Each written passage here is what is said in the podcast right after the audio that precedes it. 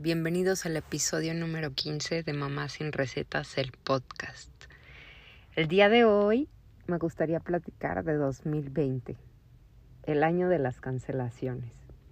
Y no es precisamente que se esté acabando el año, pero estamos en octubre, entonces eh, yo me adelanto un poco y me gusta hacer como el recuento de lo que ha sucedido y ya es más que sabido todo este tema de la pandemia. Eh, he visto ahora mucho en internet que pues prácticamente sienten que este año no existió, ¿no? Y bueno, eh, he estado en ese lugar de enojo, de decir, pero ¿qué pasa? O sea, cancelamos todos nuestros planes, íbamos a ir a bodas y no fuimos a bodas íbamos a, ir a fiestas y no fuimos a fiestas, no celebramos eh, ciertos eventos como lo hubiéramos celebrado antes, 10 eh, de mayo, Día del Padre, no sé, hasta Día de la Independencia, cumpleaños, etcétera, ¿no? Pero creo que no tenemos que ser tan duros y preguntarnos si sentimos que no pasó, pues en dónde estábamos nosotros, ¿no? ¿Por qué estamos dejando que la vida nos pase así tan de largo? ¿O por qué no estamos aprovechando cada uno de nuestros días o de nuestras horas? Y aprovechando no solo en el sentido de ser productivo, que esa es otra idea que nos han vendido mucho, ¿no? O sea, tienes que hacer y hacer y volver a hacer porque si no, estás mal, ¿no? No estás haciendo nada no solamente se trata de eso, se trata de cómo vives tus días, de qué te has llevado, de con quién los estás compartiendo, los estás disfrutando. Por eso me encanta este, este hábito de escribir una línea al día, de que, de cuál fue tu highlight en el día, ¿no? Que fue lo que más te, lo que más te gustó, lo que más te movió, porque no deja que se te, que se te olviden las cosas. Y respecto de eso, de escribir, pues también tengo otros hábitos. Por ejemplo, cada mes me, me pongo una meta de lo que quiero hacer, de lo que quiero aprender, de los libros que, que quiero terminar. Y pues a lo mejor dicen, bueno, pero qué necesidad de, de escribir algo, ¿no? O con qué sentido. Pues para no perderme. Siento que a veces nos perdemos, sobre todo si somos mamás, nos perdemos entre pañales y leche y, tareas de las escuelas, tareas de la escuela si ya tenemos hijos más grandes. Y descuidamos esa parte de nosotros. Incluso, bueno, si no, si no eres mamá, no sé cómo te dejas absorber por tu trabajo o por, o por la sociedad, ¿no?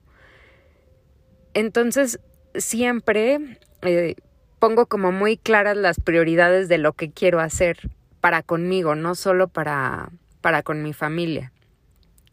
Me pongo, este mes voy a leer tal libro, voy a hacer tantas meditaciones, voy a aprender esto y voy a comer tal.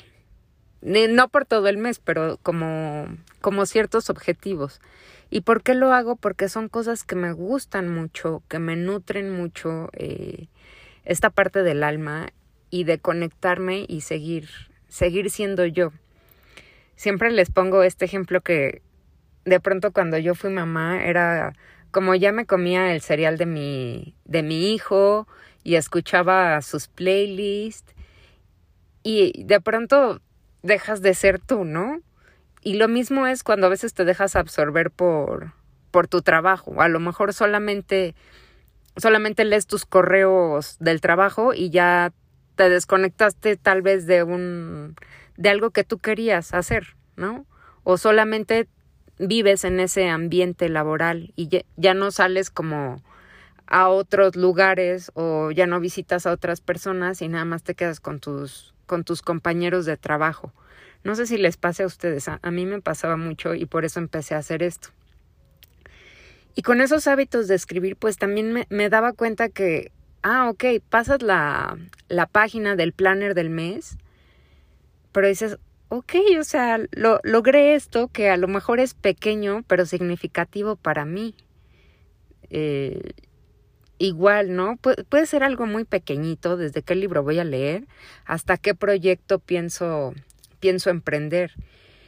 Y me gusta mucho también, por ejemplo, a veces revisar alguna nota o cuando estoy buscando algún cumpleaños en la agenda, ver eh, todo lo que logré en otros tiempos o lo que había hecho antes, porque así tienes esa percepción de que, más bien, no tienes esa percepción de que has desperdiciado el tiempo, sino que al contrario, estuviste haciendo como algo por ti y algo, y algo para ti. A veces, aunque suene súper loco, yo anotaba cuántas veces veía a mis amigos, porque luego pasaban meses y no, y no los veía. Entonces le, le iba poniendo una rayita si tenía una reunión o algo. Tal vez si tú eh, adoptaras este hábito o alguno parecido o algo que te funcione, o incluso si revisas bien, puede ser que, que este año, aunque no haya habido festejos, pues hubo algo padrísimo. Por ejemplo, el día del cumpleaños de mi hijo, que fue el primero de abril, pues estábamos en plena pandemia. Literal, no había ni en dónde comprarle una, en una piñata, ¿no? O la pastelería, este, no, no estaba abierta. Tuve que encargar eh, a una persona si me daba el pastel y, casi casi temía que si me lo comía me iba a morir porque estaba como en esa paranoia de los primeros días, ¿no? Pero, o sea, lo que recuerdo es que le hice una carta, él estuvo contento, al final también este logramos conseguir una piñata que no era del personaje que él quería ni como quería, pero él fue muy feliz, ¿no? De que de que pudo festejar. Y eso es el hecho que es el hecho que importó, ¿no? Y así, este, no sé, con los cumpleaños, pues tampoco he visto a mucha gente que quiero, pero les he hecho una llamada o hemos hecho videos, ese tipo de cosas que hacen que no dejen que los días no se pasen como si no como si no existiera, ¿no? Ayer igual, o sea, me encantó que saqué a los niños en un, en un carrito eléctrico y los dos estaban súper felices, iban muy apretados, pero eso fue lo mejor de mi día, ¿no? Y otro día lo mejor fue que, pues no sé, que escribí un post que me salió del alma y, me gustó mucho, ¿no? Entonces vas anotando. Estoy segura que si revisas muy bien tu año, seguramente hay muchos, muchos datos que valen la pena. Entonces, ¿valdría al final de cuentas eh, cancelar, cancelar este 2020? Yo creo que no. Sin duda ha sido súper difícil. Eh, pues hubo días súper dolorosos y como en cualquier otro año, ¿no? ¿Y por qué a veces eh, duele tanto estos días y el aislamiento y tal?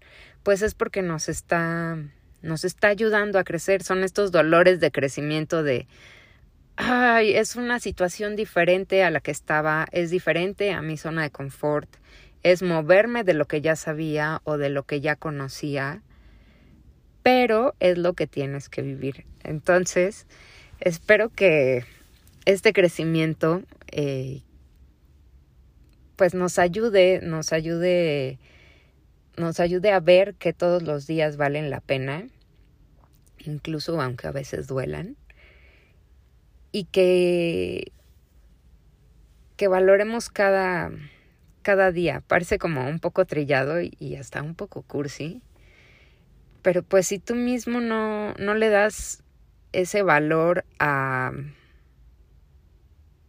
al tiempo que estás respirando y que estás abriendo los ojos y que estás percibiendo un montón de cosas y no sé, a lo mejor hasta que puedas llorar, pues es toda una experiencia, ¿no? O sea, estás vivo, estás sintiendo.